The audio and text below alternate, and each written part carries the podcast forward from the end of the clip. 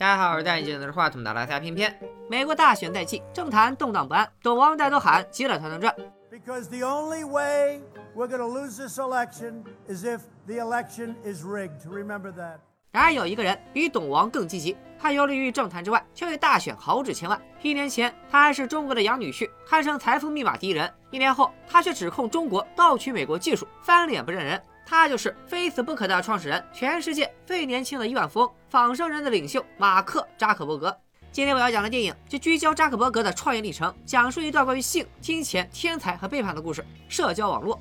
尽管主角是大名鼎鼎的马克扎克伯格，但是按照国际惯例啊，咱们还是叫他小白。别问，问就是不忘初心。二零零五年，小白的公司 Facebook 用户遍布整个欧洲，注册量突破百万大关。然而，本应意气风发的他，此时正同时面临两起诉讼案。坐在原告席上的，分别是他的哈佛校友海尔兄弟，以及小白这辈子唯一的挚友 Facebook 联合创始人小黑。小白为何会陷入这般田地呢？一切都得从两年前说起。故事发生在二零零三年的美国波士顿，这里是全美教育最发达的城市，没有之一。所以哈佛麻省遍地走，波大学子多如狗，校级交流天天有，人称北美五道口。此时家俱乐部里，哈佛大学的大二学生小白正和女友艾瑞卡进行最后一次约会。论智商，小白当属顶尖，学霸本霸，可惜他的天赋都点在了智商，一点都没给情商留。他丝毫不在意女友的感受，用自己八核双线程的大脑，短短五分钟就换了四个话题，这嘴就跟租来的一样，而且聊的全是女票不感兴趣的直男话题。在说到全美高校最顶尖的几家俱乐部时，艾瑞卡随口问了一句：“这些俱乐部哪一个最容易加入？”这句话原本只是情侣间的闲聊，但是在小白的字典里没有“闲聊”二字，每句话的背后都该另有深意。于是他误以为艾瑞卡是在暗示，以他的能力只能进门槛最低的俱乐部。小白随即展开反击，并且展现着最刻薄的一面，甚至轻描淡写的嘲讽起艾瑞卡的学历。I have to go study. You don't have to study. Why do you keep saying I don't have to Because you go to be you. Wanna get some food? 艾瑞卡表示：“你说的对，全美排名第三十的波士顿大学确实跟青年老二的哈佛没法比。”然后就提出了分手。建议大家把无畏楷模打在弹幕里。If you're gonna go through life thinking that girls don't like you, it'll be because you're an asshole. 小白骑着一溜小跑回到宿舍，在自己的博客上宣泄着怒火，骂艾瑞卡是个贱人。波士顿大学所有女生都是贱人。发完之后，小白还是不解气，必须做点什么来排遣内心的苦闷。在室友的提醒下，他灵机一动，凭借出色的黑客技术，居然黑进了哈佛大学的宿舍社交网站，拿到了几乎全校女生的照片，并将她们整合到一个网站上，供访问者两两比较，选出自己心目中最性感的辣妹。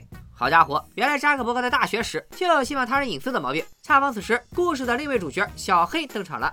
小黑可不是个没有故事的男同学，他继承了犹太祖先经商的光荣传统，刚大二就当上了哈佛投资协会的主席。暑假期间，更是凭借出色的气象学知识，预知了接下来一个月的石油价格走向，靠石油期货赚了足足三十万美元。作为全世界唯一能够理解小白的人，小黑看了他的博客内容后，立刻赶来安抚他的情绪。未成想歪打正着，他用自己给象棋选手排名的公式，帮小白完成了伟大事业的第一步。随着小黑在窗户上写下关键代码，一个名叫 FaceMash 的网站开始运行。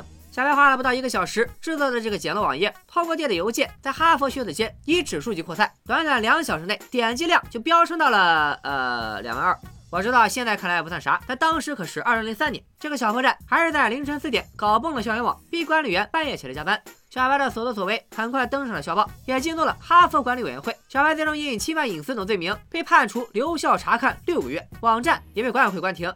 而小白却不以为然，他认为自己发现了哈佛的系统 bug，理应受到嘉奖。论智商和技术，小白是绝对的天才；论情商和道德，小白就是实打实混蛋。Assume page table entries have eight status bits. The eight status bits would then be. Ah, and I see we have our first surrender. Don't worry, Mr. Zuckerberg. Brighter men than you have tried and failed this class. One valid bit, one modified bit, one reference bit, five permission bits. That is correct. 刚离开教室，小白生命中的贵人出现了。高端俱乐部凤凰社的成员、皮划艇爱好者海尔兄弟向小白抛出橄榄枝，邀请他参与制作一款哈佛专属社交平台——哈佛人上人。该网站只针对哈佛学子，用户可以在网站上放自己的照片、信息和网页。根据多年混迹派对的经验，他们觉得所有女生都想结交哈佛的小伙，所以这款软件必火。小白负责将这一创意付诸实践，而海尔兄弟则可以帮他恢复名誉。哥俩怎么也想不到，眼前这个瘦削的大男孩，其实是个视名誉如粪土的老流氓。早在高中时代，小白就做过一款程序，能够识别用户听歌喜好，四舍五入就是网易云。面对微软重金收购的提议，小白表示十分心动，然后反手将程序上传，供所有人免费下载。这位小白故技重施，再次表示十分心动，当场决定加入。然后他转头就去找了好基友小黑，分享他根据海尔兄弟的创意想到的绝妙点子。没错，他压根就没打算入伙当个工具人。海尔兄弟只是想做个约炮软件，但小白的野心更庞大，他要做一个包罗万象的社交网络。FaceMash 之所以成功，是因为网站里的女孩都是身边的熟人，人们想要上网了解自己的朋友，那他为啥不做一个网站，为用户提供这项服务呢？只有被邀请的人才能查看你的主页，主页里有照片、简介、好友，所有的资料都是由用户上传。作为平台方，则完美规避了侵犯隐私的问题。总之，现在就差一笔启动资金架上服务器，小黑只需要出一千美元就能成为公司的财务总监。等项目上线后，他俩三七分。出于对朋友的信任，小黑想都没想，居然真的加入了这个酷似诈骗的项目。受小白的兴奋劲感染，小黑也有一条好消息要向他分享，他收到了高校俱乐部凤凰社的入社邀请。小黑对此表示不屑一顾，但是在小黑看来，他就是嫉妒。这次看似微不足道的邀请，也为两人取乐的未来埋下伏笔。不过这些都是后话了。拿到了第一笔投资，小白化身哈佛鸽子王，一边用头疼脑热、大姨妈等各种千奇百怪的理由吊着海尔兄弟，一边二十四小时高强度敲代码，一个人一台电脑，只用短短四十二天就完成了 Facebook 的雏形，注册了在 Facebook 的域名，并在室友达达的提醒下完成了上线前最后的改动，给用户页面加上了感情状态栏。血气方刚的孤男寡女聚集在校园里，脑子长期被沸腾的荷尔蒙烫得嗷叫。这个看似不起眼的小功能，将为了 Facebook 带来翻天覆地的变化。万事俱备，只欠东风，然后东风就自己送上门了。小黑通过了凤凰社的第一批考核，获得了凤凰社社员的通讯录。他的电脑里有凤凰社所有成员的邮箱，这是花钱都买不到的推广资源。这些社员神通广大，在 Facebook 会像电脑病毒一样，通过他们传遍整个社交圈。小白用小黑的电脑给哈佛大学的精英们发去了在 Facebook 的网址。在这回车键按下，一段传奇开始了。You know, let's go get a drink and celebrate. Mark. Mark, are you praying? 仅仅上线第一天，就有六百五十名哈佛学生注册了 The Facebook，而且用户增长速度越来越快。海尔兄弟和合作伙伴浓眉哥很快就得到了消息。Hey, what, what is wrong?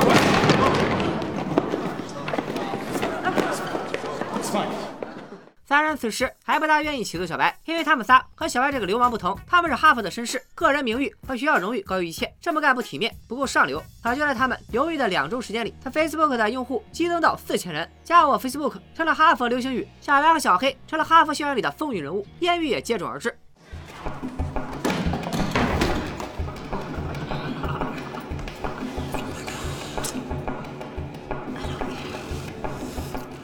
后面的你们都不爱看，我就跳过了啊。春风一度，小白从厕所里出来，正好遇到了前女友艾瑞卡。他本想和她显摆显摆，可没想到对方压根就没听说过的 Facebook。小白的自尊心再次受挫，也意识到自己的壮举仅仅局限于哈佛，扩张势在必行，于是拉起了小团队。由小黑担任财务总监，占百分之三十的原始股；室友达达担任副总裁兼编程主管，拥有百分之五的股份。先攻陷耶鲁，再拿下哥伦比亚。小黑则额外提出了斯坦福大学，毕竟哈佛和斯坦福的关系就像北大清华一样亲密无间。殊不知，两年后的加州雨夜，被淋成落汤鸡的小黑会对今天的决定追悔莫及，因为他将在斯坦福所在的旧金山遇见自己的一生之敌。咱们就叫他小王吧。啥？你们问为啥叫他小王？少来跟我这一套，不要脸的小三！怎么样？我也是个男的，要叫你要叫小王。几年后，当小安回忆起那个改变他命运的清晨，总是会发出由衷的感叹：斯坦福女孩的身材真好啊！Okay. You don't know my name, do you? Is it Stanford? 小王算得上互联网分享时代的开创者，他创办的软件让用户能在网上下载自己想用的 MP3。虽然最后因涉嫌音乐侵权被格莱美歌手们告上法庭，但确实撼动了被唱片公司垄断的市场。此时，情思叮当响的小王急需一个有前途的投资项目。当他在斯坦福女孩的电脑上看到的 Facebook 时，一眼就看出了他背后巨大的商业潜力。花开两朵，各表一枝。眼看着的 Facebook 不断扩张，海尔兄弟和农民哥起疯了。他们指控小白窃取创意，继续乱乱停止的通知函。而小白自有他的一套强盗逻辑。他表示自己只是听到了海尔兄弟的创意，然后自己想出了一个更棒的点子，从没用过海尔兄弟任何一行代码。面对这么不要脸的流氓，海尔兄弟不得不使出杀手锏。问大家一个问题：对好学生来说，最具威胁性的手段是什么？没错，就是告老师。海尔兄弟通过父亲的关系得到了面见哈佛大学校长的机会。面对兄弟俩冗长的控诉，校长却表示：“我这不管小打小闹，你们的创意没有实现，那就仅仅是创意而已。哈佛人均创意达人，与其纠结于窃取创意，不如另起炉灶整个新项目。”当听到海尔兄弟说他们的创意价值数百万美元时，校长更是忍不住笑出了声。Millions. Yes. You might just be letting your imaginations run away with you. 身为前任美国财政部长的他，恐怕难以想象，时至今日，Facebook 的市值已经达到了七千七百亿美元。另一边，小白和小黑第一次产生了分歧。小黑所代表的传统思维急于让 The Facebook 商业化，他能想到的收益方式就是弹出广告。而小白已经和他的 The Facebook 一样，具备了互联网思维的雏形，甚至 The Facebook 的发展永无止境。他对小黑费劲找到的传统广告巨头不屑一顾，却对小王情有独钟，十分看重他的经验和商业眼光。最终在小黑的女友眼仙妹的帮助下，小白约小王在一家中餐馆共进午餐。小黑对小王不屑一顾。论事业，小王以惊人的速度搞垮过两家互联网大厂；论私生活，就更是不堪，活脱脱的变态偏执狂加妄想症。可这次饭局，写作商业洽谈，独做小王个人秀。小王凭借人格魅力，彻底征服了初出茅庐的小白，给小白疯狂画大饼，表示我们的目标是十亿美元。临走前，小王还提出了一个史诗级变革：Drop the the, just Facebook. 这能和小王的饭局为黑白兄弟将来的分道扬镳埋下了伏笔。Facebook 的扩张势头迅猛，用户数很快突破十五万，这让小黑再次萌生了拉广告的念头，执意去纽约一边实习一边寻找广告商。而此时，小白受到小王的蛊惑，决定趁暑假将公司搬去加州，租一间房开始创业。小黑拗不过小白，只好在一千美元的基础上再次注资一万八千美元，供小白整个暑假的花销。本以为短短三个月不会发生什么变故，未成想三个月已经足够让一个人趁虚而入。Sean, Mark，缘妙不可言。小王的新女友居然就住在小白公司对面。听着小黑不在，小王的眼底都是掩饰不住的喜悦。他像个敬业的小三，先挖掘自己和小白的共同点，拉近彼此之间的距离，同时挑拨小黑和小白的关系，说小黑或许会成为一个成功的商人，但他也只能是个商人。然后用毁灭的创始人低价出售品牌，最终在金门大桥跳桥自杀的例子，不断撩拨着小白的野心。最后给小白画了个大饼，许诺通过自己的人脉关系，将 Facebook 推广到整个欧洲。小白被说动了，最终瞒着小黑拉小王入伙，我都忍不住要夸一句：“你好骚啊！”这时候有人要问了，眼看着 Facebook 日渐壮大，海尔兄弟就不着急吗？没错，他们还真就不着急。当小白全心投入创业时，海尔兄弟正代表着美国征战皮划艇大赛。毕竟除了商人之外，他们还是专业运动员。可惜天公不作美，他们以一秒之差输给了荷兰队。祸不单行，赛后的庆祝酒会上，海尔兄弟从某位宾客的口中得知，Facebook 已经冲出美国，走向世界。剑桥、牛津、伦敦商学院的学生都是 Facebook 的忠实用户。Screw it. Let's gut the freaking nerd. 一个月后，小黑来到家中，原本说好去机场接他的小白，因为连续编程三十六个小时睡过了头，小黑只好冒着大雨自己来公司。可万万没想到，迎接他的却是小王。小王住在小黑租的屋子里，用着他的钱指挥着他的员工，几乎完全取代了他的位置。更气人的是，在小黑苦寻广告商无果的时候，小王居然拉到了第二的天使轮投资，而这个第二就是著名的 PayPal 创始人，大佬中的大佬。此时，Facebook 已经覆盖了一百六十所学校，用户超三十万人。小黑全都不在场，也不知情。加州的大雨很大，比依萍借钱的那天还大。加州的大雨很冷，比这场雨更冷的是小黑的心。小黑最后做出了后悔终生的决定。作为财务总监的他，冻结了公司账户，独自返回纽约投奔女友，却因为他的 Facebook 情感状态显示单身，和女友大吵一架，最终分手。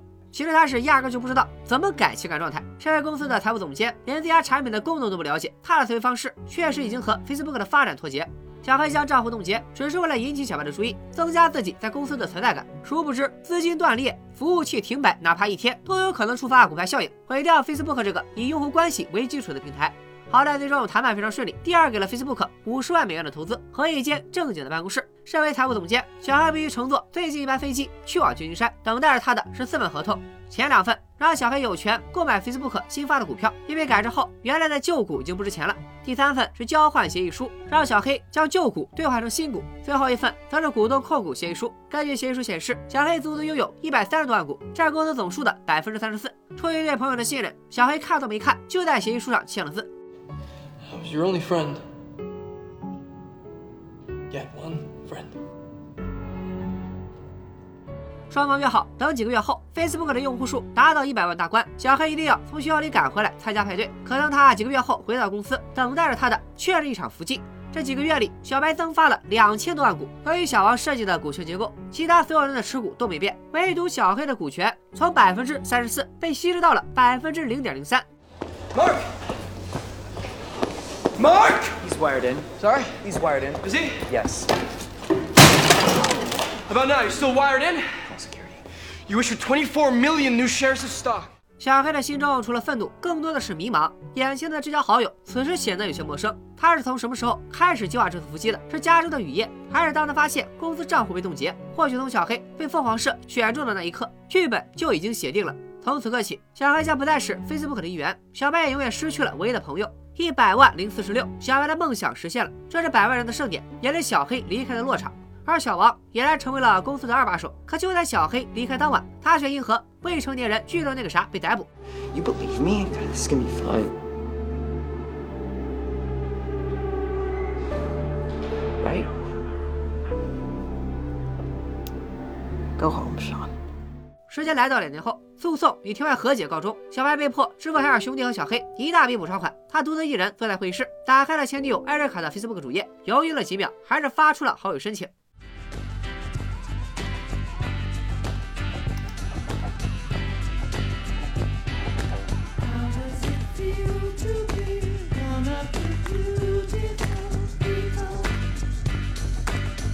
社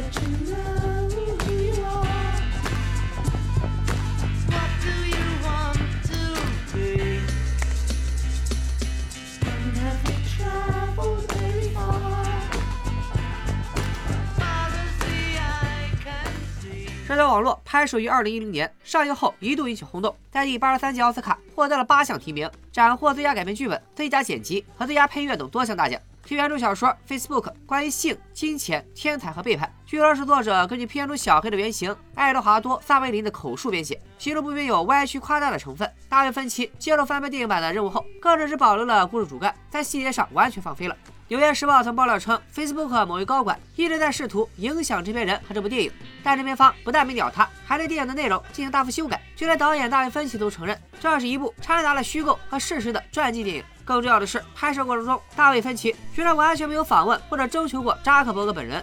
扎克伯格在看过电影后表示，里面的浪漫情节确实和现实有出入，毕竟没有谁会傻到在玻璃上写代码。不过扎克伯格并没有因此指控制片方，或许在他看来，制片方的所作所为和他当年在别人的创意基础上建立 Facebook 的行为如出一辙。也幸亏是大卫·芬奇谈了这部人物传记，没有沦为一部冗长沉闷的纪录片，带有强烈电影院风格的配乐，在强调这是一部科技巨头传记的同时，又让影片的节奏变得明快。紧凑而凌厉的剪辑，将一部本应有些沉闷的纪录片电影拍出了悬疑片的味道。跨越三条时间线的交叉叙事，也为这部电影增色不少。不过为了方便解说，我重新调整了叙事结构。有兴趣的小伙伴不妨自己去看一看原片。片中根据性格的角色，在现实中的原型其实更加精彩。例如憨憨的海尔兄弟，在现实中他们是创业运动两不误。俩兄弟参加了2008年北京奥运会，并作为美国代表团的成员杀进皮划艇项目决赛。又创办了被扎克伯格亲自创业的社交网站 ConnectU，并在2013年从扎克伯格的赔偿款里分出一千万美元，投资了当时没人看好的比特币和以太坊。后来的事大家都知道了，比特币疯涨，海尔兄弟成为全世界第一批比特币亿万富翁。值得一提的是，由于导演找不到合适的双胞胎来扮演海尔兄弟，干脆雇了俩没有任何关系的演员——锤子哥艾米哈默和乔西潘斯。后期把锤子哥的脸贴在了潘斯的身体上，潘斯只负责弟弟的肢体动作。为此，他俩还花了十个月在双胞胎训练营里培养默契。突然觉得白夜追凶还挺省钱的。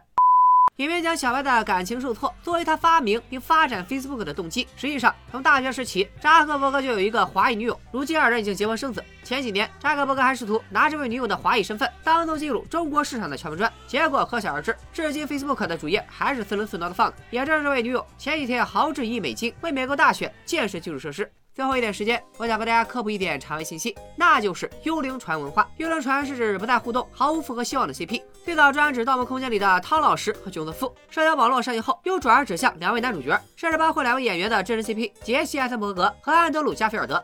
由于二人之间的资本主义兄弟情实在太香，引发粉丝自发创作衍生内容，包括同人文、漫画、MAD 等各种形式，还有诸如“人间自有真情在”、“相信马总相信爱”、“龙阳账本学然跑”、“家中雨夜砸电脑”这类的段子也是数不胜数。As soon as I met him, I fell in love with him. Kind of, uh, I support his genius and uh, to be protective of him and want him for myself. And to, to, to be his boyfriend, really, um, in, in, in, in every way but a sexual way.